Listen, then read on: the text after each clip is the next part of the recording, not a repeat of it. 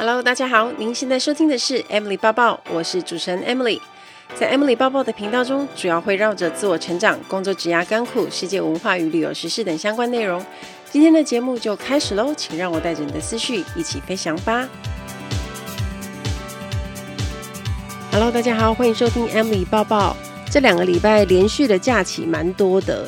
一个是中秋节三天，然后接下来即将迎接国庆假日的连四，感觉有很多的时间可以追剧。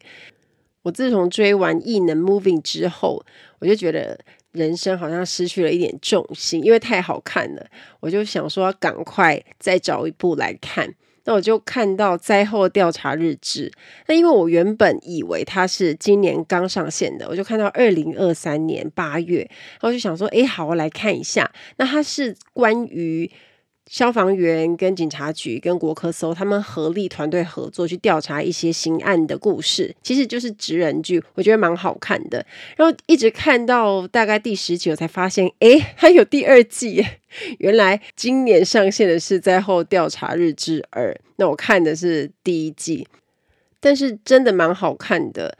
因为他蛮深刻的去刻画每一个角色之间他们的辛苦的地方，以及他们要做的事情。那这个是我们在一般的剧情里面看不太到的。那我们要深刻了解一个职业，其实就是从这些地方开始。所以如果你喜欢职人剧的话，我也非常推荐你。那当然，我第一季看完了，我确定还会再继续往下看，就是第二季，然后到时候再跟大家分享心得。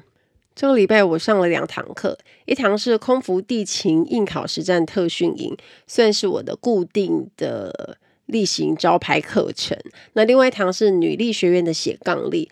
那，我在女力学院做斜杠力的老师，今年应该是第三年。那我都是在九月、十月上课。那这堂课是直播的课程。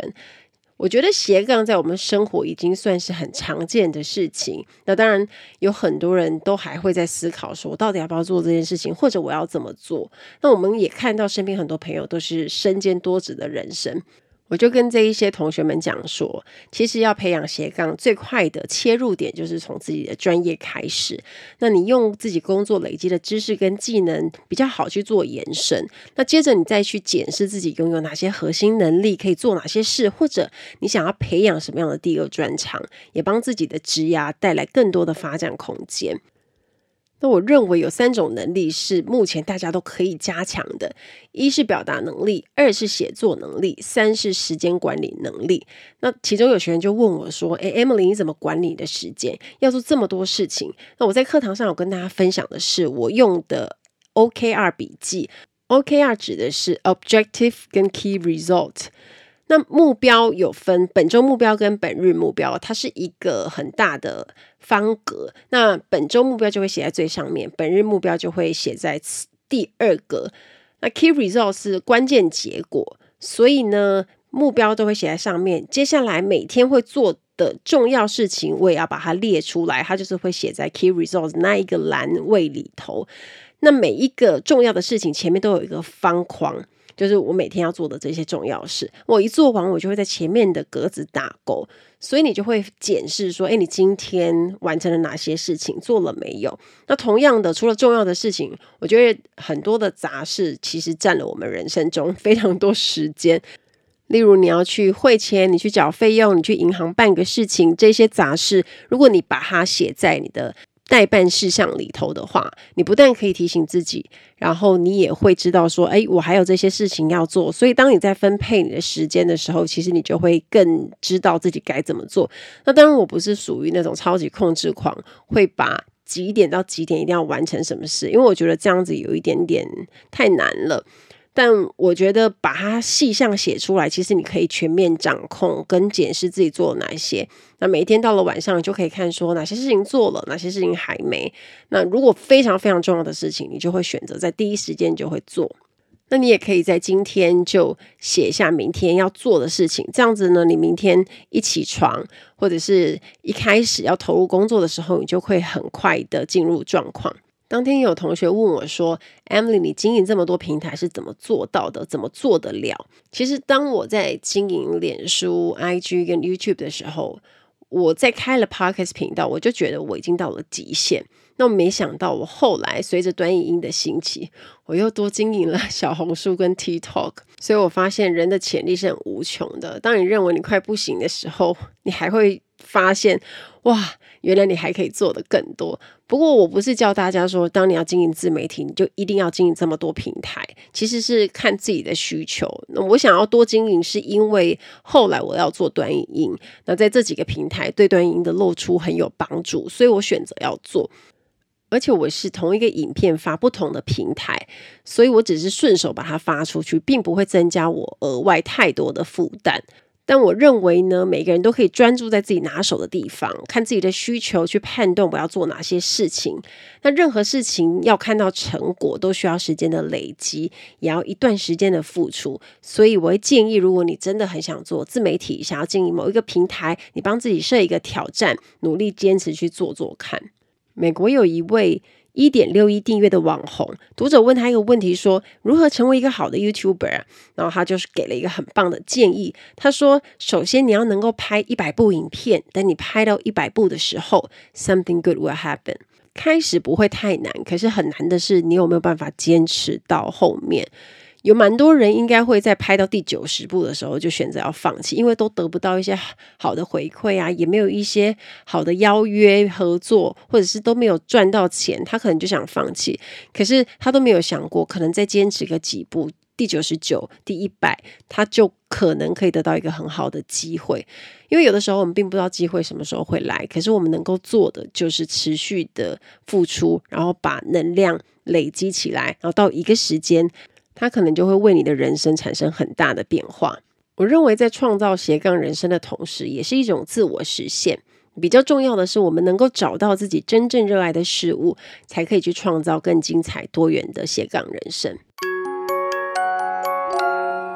今天要来聊我最近看的这本书，书名叫做《我活着我的人生吗？实践人生最高版本》，它是它的副标题。那作者有五位，分别是人生引导师 CC、艺人 Janet、奥丁丁集团创办人王俊凯、国际名厨江振成以及畅销作家刘璇。我是在逛博客来的时候看到的，那我就想说，诶，有五个作者，那感觉还蛮好看的。那事实上阅读起来是很容易，因为每个人都是写自己的人生故事，用很浅显易懂的方式。那这一集我想要谈其中三位，我觉得读起来很有感的内容，跟大家分享。真的，大家一定都很熟。她是风台湾的主持人，而且我们对她的印象就是很活泼、很有魅力，讲英文、讲台语都很溜。然后她给我们感觉一直是一个很美式的女生。那因为看了这本书，我才对她的。过去的经验有一些了解，原来他本来是要读医学院的，那因为后来回到台湾，因缘机会碰到演艺圈的人，他才开始接触演艺工作。那这也是他一直以来很想追求的梦幻工作，因为他希望自己可以像他的朋友一样，站在镁光灯下，然后让大家拍照，被大家注意到。那后来他刚好就接到了一个广告，他就觉得非常开心，即使不是女主角。后来呢，他准备要回美国念书，可是心心念念都是台湾的演艺工作，所以只要有导演啊、制作人找到他，或者是跟他接触，他都会想试试看。那加上当时呢，他本来要读医学院，可是他录取的并不是他心里最想要的那间医学院，所以他觉得如果有人立刻要找他拍广告，他就要放弃念书。只是他要花很多的时间跟父母交涉，他要放弃医学院这件事。他以为回到台湾进入演艺圈就可以跟他那一些朋友一样，就是有知名度啊，开始很红啊，接工作。可是啊，他想得太简单了。他回到台湾第一件事情是他加入模特公司，但他完全没有想过，原来他的外表是不符合模特标准，因为模特要瘦又要白。你们还记得前几集我访问寿司吗？他一百七十七嘛，他说如果在模特界里面，他要。四十八公斤才可以，这是多逼人的一件事情。那对娟的来讲也是一样的，她很爱吃，然后又爱晒太阳。她说，一百七十三公分要瘦到五十公斤以下是真的很难。更何况在美国，他从来没有减过肥，没想到进入模特儿圈就要不断的减肥，所以他在模特儿圈的三年里，他都在跟体重对抗，那心情就跟着体重一样上上下下，要一直去忍耐压抑很想吃东西这件事，然后忍着忍着，可是受不了，他就会去狂吃。所以原本吃是他很喜欢的事情，可是因为身材要控管，导致自己面对吃就会很恐惧，然后后来就生病了。那去看心理咨商师，心理咨商师说他因为失去跟食物的连接，所以那几年的生活就让他很痛苦。他当时他在兼差教小 S 英文啊，他就想说算了，反正这样子的话，他应该是不适合台湾的工作跟演艺圈的生态吧。他就跟小 S 说：“那我要回美国了，因为台湾湾。”不适合我，这不是我要的生活。就小 S 就问他说：“那你想要什么啊？”Jenna 就说：“我喜欢吃，喜欢旅游，喜欢晒太阳。”那小 S 就回答他说：“诶，听起来很像主持人呐。”然后 Jenna 就想说：“他只以为要进入演艺圈，可能就是当模特啊，后来变演员啊。他没有想过主持人，他也不知道主持人是要干嘛。后来小 S 就把他辗转介绍给。介绍制作人给他，然后他就去参加《风台湾》的试镜。后来入选，他自己也觉得不可思议，因为他就抱持着随便啦，因为反正要回美国了，就试试看。然后当他被制作单位通知说他被选中了，他就问制作人说：“那我需要减肥吗？是不是需要美白？”制作人就回答他说：“为什么要减肥？你又不胖，而且你是外景主持人，美白个屁呀！你搞不好会晒得更黑耶。”结果这样的回答让他整个大傻眼，颠覆他以前在模特界的想法。所以这份主持人的工作呢，虽然挑战很大，可是也慢慢找回自己的初心。所以他重心就不再是那种体重数字啊，不用再跟体重在那边纠结，而是如何让自己变得更好，把节目主持得更好。有时候人生你想要的，并不是你真正需要的。上一集我访问 Sophie，她是在酷航飞的组员。那她谈到最喜欢的一句话是：“人生不是蓝图，是拼图。”那我觉得这个道理是一样的。有时候事情就是会出乎自己的想象，然后也没有预料到。你可能目标设在那边，可是你朝着梦想的路不是直线，它可能要弯来弯去。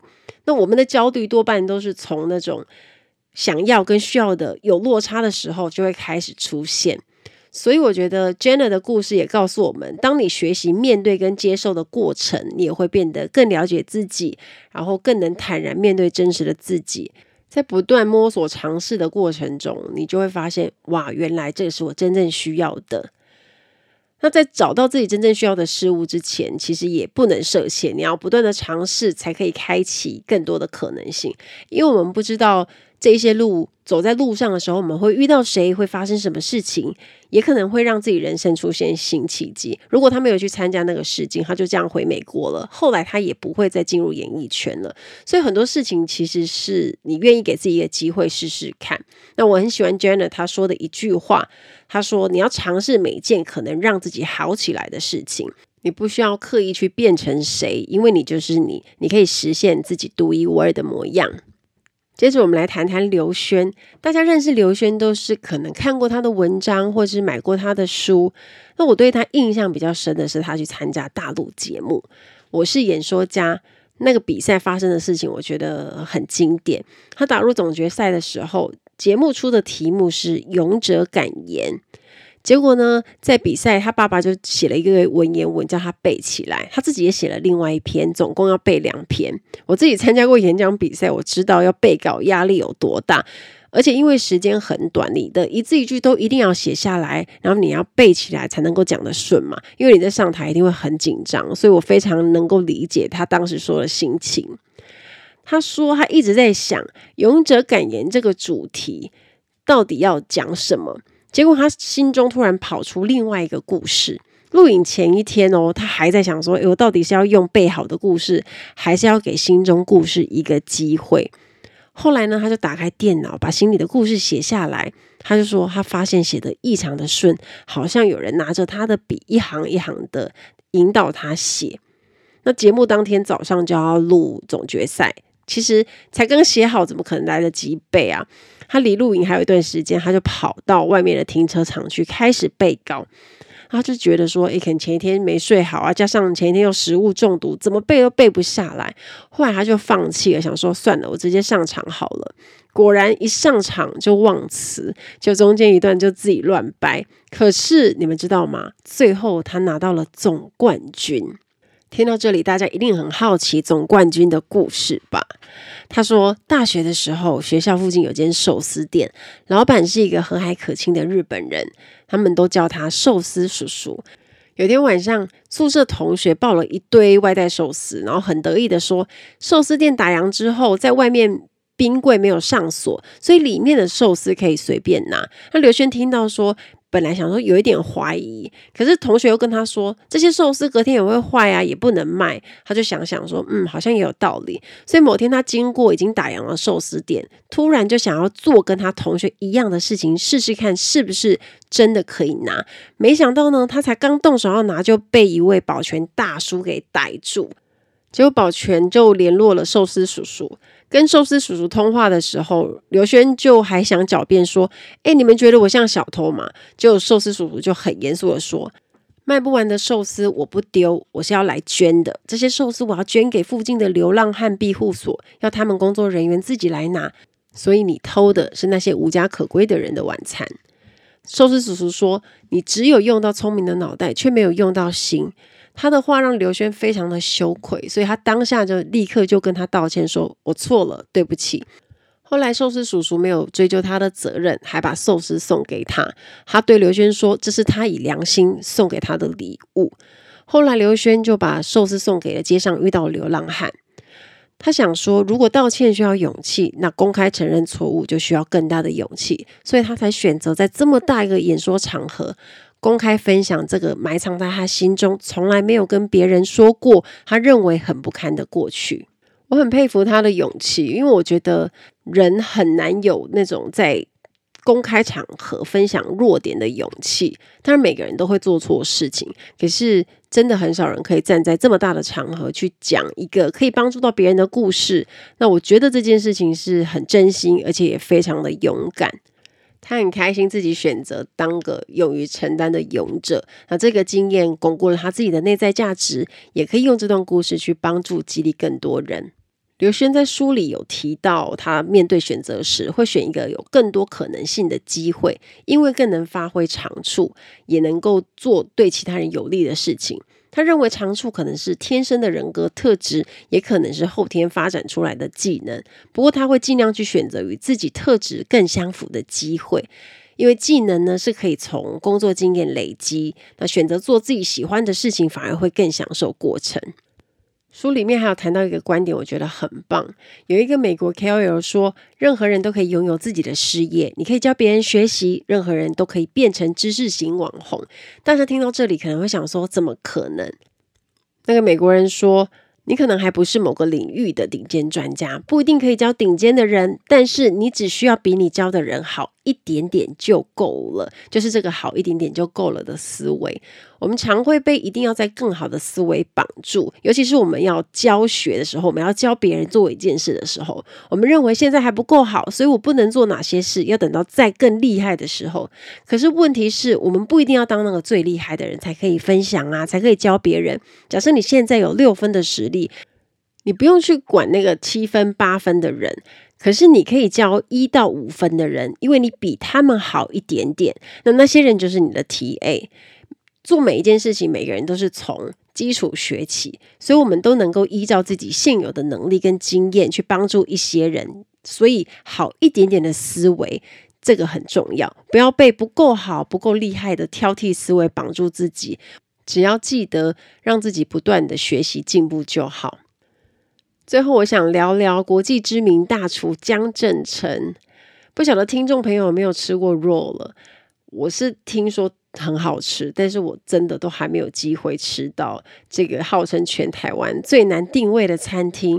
尤其是在看过他说的话，我也很好奇他的菜吃起来的味道。我相信一定真的很好吃，因为他抱持的理念就很感人啊。我很喜欢他对归零、回到初心的看法与坚持，因为他在书里面谈到了很多次。他说：“人生好比一道料理，一道菜最好的状态就是端出去的那一刻。菜端出去的时候，他会给自己五分钟的时间归零，才会再做下一道菜。那即使菜后来被享用完毕，不会留下任何有形的事物，可是我们身边的人会记得那个过程，感受到那股能量。”他认为抵达完美的过程跟放下对完美的留恋这两种一样重要。人生跟职业，每个人都是会设一个目标，然后一路朝着目标前进嘛。啊，对江振成来说，他说每达到一个目标，他就会选择归零、重置、reset，接着再出发，以十年为一个里程碑。那听到归零呢，我想大家都会很害怕，想说归零就是从头开始啊，是不是什么都没有了？其实。意思指的不是全部丢弃，而是指回到初心，去检视自己目前的状态。例如说，你现在的样子是你想要的样子吗？假设你现在三十岁，你三十岁的状态是不是你理想中的三十岁？你四十岁的状态是你想要的吗？他不想要被之前做过的一切给牵制。当十年的目标走完了，就应该要产出下一个十年计划。那这一道菜上完了，那下一道菜又要吃什么呢？我最近也有收到。一位个人品牌教练，他发了电子报，因为我订阅，他叫余维畅，他就说他在十二岁的时候，他的家人送他去加拿大念书，他觉得那是他人生很重要的一个转捩点。现在他的女儿也刚好要十二岁了，他就觉得嗯，是时候他也想要送他去加拿大念书。可是要去加拿大念书，代表着他们全家要举家迁移到加拿大。他在台湾的个人品牌事业都做得很顺利，那要移民的话，其实那边就充满了未知，然后还有很多的挑战。可是他不会因为这件事情就阻挡他想送女儿去那边念书的心情，所以他就谈到这个概念叫做砍掉重练。其实他就跟江正成谈到的归零是蛮像的。大家之所以害怕归零或是砍掉重练，就是因为害怕自己现在的东西都没有了，然后转换跑道或是领域的时候，就是得从零开始。可是我们却忽略了一件事情：我们过往从一些不同工作累积到了专业知识跟技能，它不会随着。我们转换跑道或工作而消失，其实它会一直在，因为那是我们过往累积的实力跟能量，没有道理会消失啊。当然，未知的挑战还很多，我们必须要因为因应新环境而付出更多努力。可是，我们原本所拥有的东西，它其实还是会一直陪着我们，从来都不会白费。人生阶段的微调，就像火箭推进的过程当中。在路上，我们可能会碰到某一些东西，你需要抛弃它。那我们抛弃了，才能够继续往下一个阶段前进。那例如之前江振成在新加坡的餐厅 Restaurant Andre 一样，当他达到了他自己设定的目标，餐厅已经来到了他规划的样子，他想象的样子，这件艺术品就已经完成。那到这个时候，他就要选择离开。有许多人都希望自己的事业可以。一直维持在同一个高点，可是那是不可能的事情，因为所有的东西事物都是对应着年代。就像有一些经典歌曲，它就是属于某一个年代的，我们也不可能永远都只唱同一首歌，所以我们只有不断的进化，才能保持自己一直在高点。那在人生的规划也是一样的，我们在不同年龄应该有自己想要达到的理想状态，那就是那个阶段该做的事，即使要做一些改变，要做一些砍掉重练，要做一些归零。其实也没有那么可怕，在主厨的人生经验里，可以很清楚感受到他用料理传达出他深信的人生哲学：保持简单。他说，人很容易因为想要做的事情太多，却发现什么事都做不好，或是没有办法做得深入。不过人有时候就很贪心，我们又想把这些东西都牢牢抓在手上，结果就可想而知，就做不好。如果能锁定一个目标，好好的去做，专注的把心力放在上面，就能做到极致。就像他也笑说，他自己不需要会用每个食材啊，他去市场也从来没有买过三色甜椒，因为他不知道三色甜椒要怎么烹调。他去买的都是自己熟悉的食材，所以人的精力跟时间有限，必要时我们就要做出取舍。简化也是一种控制力。当我们可以专注在我们的目标，就可以做到全心投入。我们总会有某些事情做得比别人好，当我们得到别人好的反馈，因此而获得成就感，那这些事情就会让我们开心的持续做下去。所以，当我们能够找到自己喜欢的事，就该全力以赴。长时间的坚持付出是需要勇气的，但如果是自己设下的人生目标，当目标越来越清晰，我们就会越来越有力量，直到你成就了你想成就的，到达你想到达的地方。大家听完这一集，你可以想想看这个问题：你觉得是你自己主导人生，还是人生发生在你身上呢？人生的课题往往不是问题本身，而是我们如何面对。而那个选择完全属于我们。希望这几个人的故事可以帮助你更了解内心的声音，也给你更多的力量，实现自己人生的最高版本。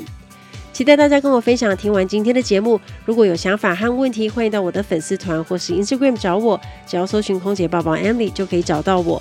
你也可以截图这一集的节目，分享到你的 Instagram 的现实动态上面 tag 我，让我知道你有在收听，也让我知道你对 Emily 抱抱的看法哦。最后，感谢大家收听这一集的节目，真的非常的感激哦。如果你喜欢今天的节目，也欢迎帮我在 iTunes 评分中留下五颗星的评价哦。我们下一集再见喽，拜拜。